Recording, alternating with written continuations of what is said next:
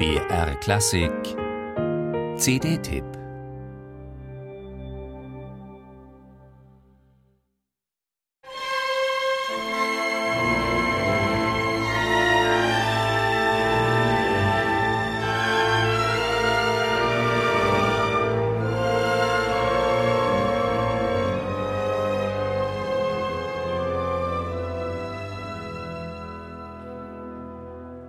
In dieser Zeit war ich dem Selbstmord nahe.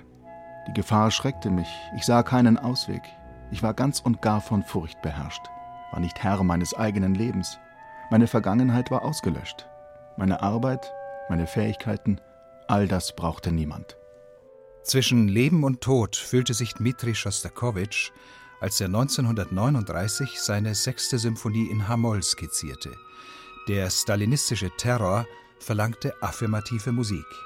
In dieser Situation hob Jewgeni Mrawinsky die neue Symphonie in Leningrad aus der Taufe. Die Kritik ließ nicht lange auf sich warten.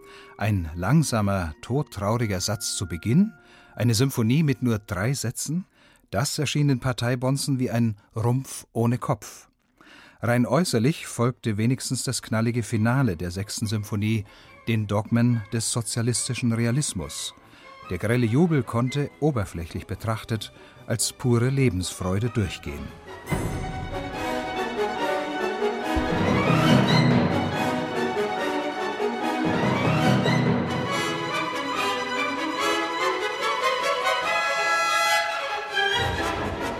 Aber bedeutete der unverschämt vulgäre Schluss der sechsten Symphonie tatsächlich eine Anpassung an das Regime?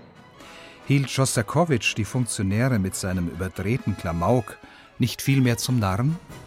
Doch das Publikum tappte in die Falle, nahm dem Komponisten seine Maskerade ab und verlangte sogar eine Wiederholung des Satzes.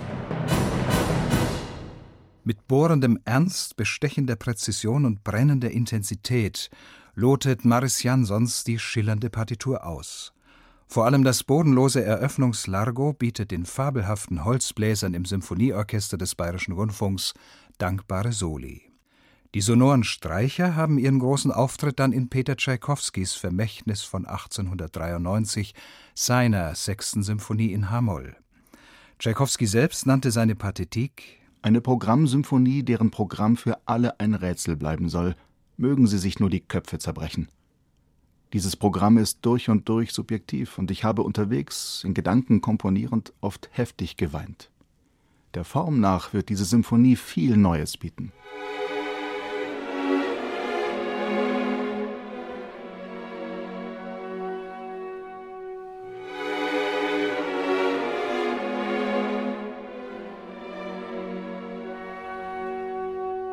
Tatsächlich endete hier eine Symphonie musikgeschichtlich zum ersten Mal mit einem resignativen Adagio im völligen Verstummen. Maris Jansons und seine Musiker lassen sich vorbehaltlos und ehrlich auf den Leidensgestus der Pathetik ein, verwechseln Pathos nie mit Sentimentalität.